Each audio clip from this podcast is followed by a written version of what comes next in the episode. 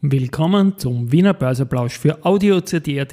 Heute ist Montag, der 21. August 2023 und mein Name ist Christian Drastil. An meiner Haut lasse ich nur Wasser und CD. Und nach dem Wiener Börseplausch-Jingle wird es wieder verhallt weitergehen. Das Motto bleibt Market and Me.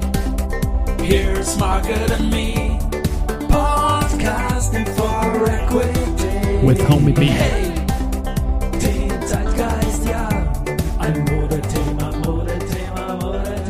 Ja, die Börse als Modethema und die Augustfolgen des Wiener Börseplausch sind präsentiert von Wiener Berger und Pira Mobility mit 70 Jahren KTM. 3132,65 Punkte, ein Plus von 0,49% im ATX jetzt um 11.33 Uhr. Und das sind auch wieder 6 Punkte über dem Jahresstartwert von 3126 Punkten. Auf der Gewinnerseite haben wir die Meier-Mellenhof mit plus 1,6%, dann die SBO mit plus 1,3% und die OMV mit plus 1,2%.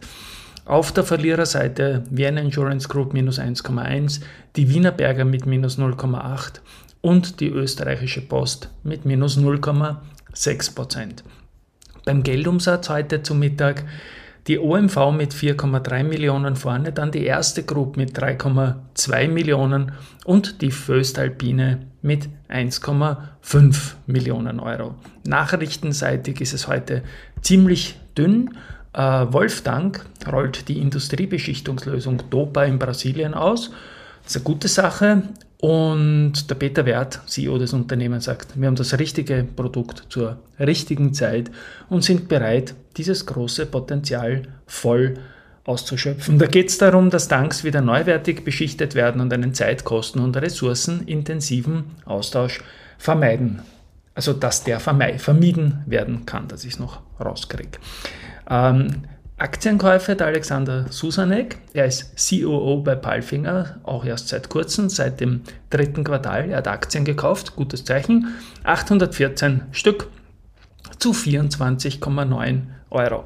Research heute ohne Musik, weil immer wenn es Hall gibt, gibt es auch keine Research-Musik. Keith Bryant und Woods stuft die Adico Bank mit Market Perform und Kursziel 15,3 Euro ein. Raiffeisen Research bestätigt Halten für Rosenbauer und nimmt das Kursziel von 38 auf 35 Euro Retour. Und Montega stuft Knaus Dabert weiter mit Kaufen und Kursziel 85 Euro ein.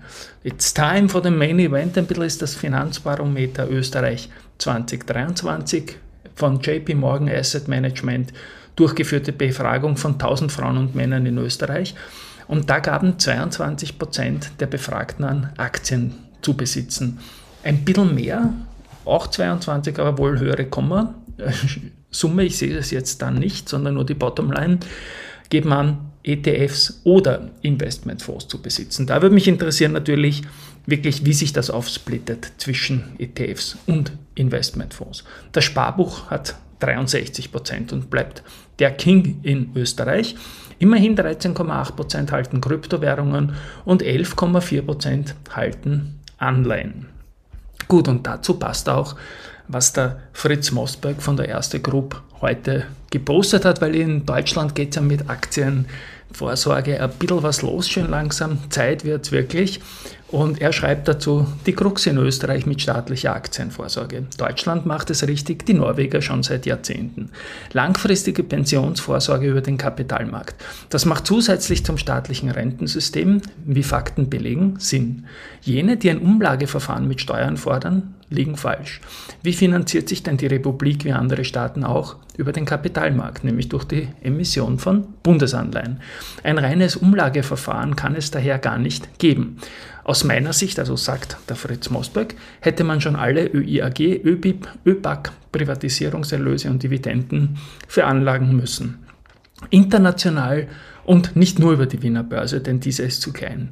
Dann wären wir Österreicher faktisch pro Kopf über die letzten Jahrzehnte, beginnend mit OMV und Verbund, schon deutlich reicher geworden und Erlöse wie Dividenden nicht in einem schwarzen Loch des Staatshaushalts verschwunden. Keiner weiß, was mit dem Geld jemals konkret passiert ist. Es ist aber nie zu spät. Verzeihung. Problem ist nicht nur, so wie ich Österreich kenne, würde man sich einmal mit Vorstandsbesetzungen eines solchen staatlichen Pensionsfonds beschäftigen.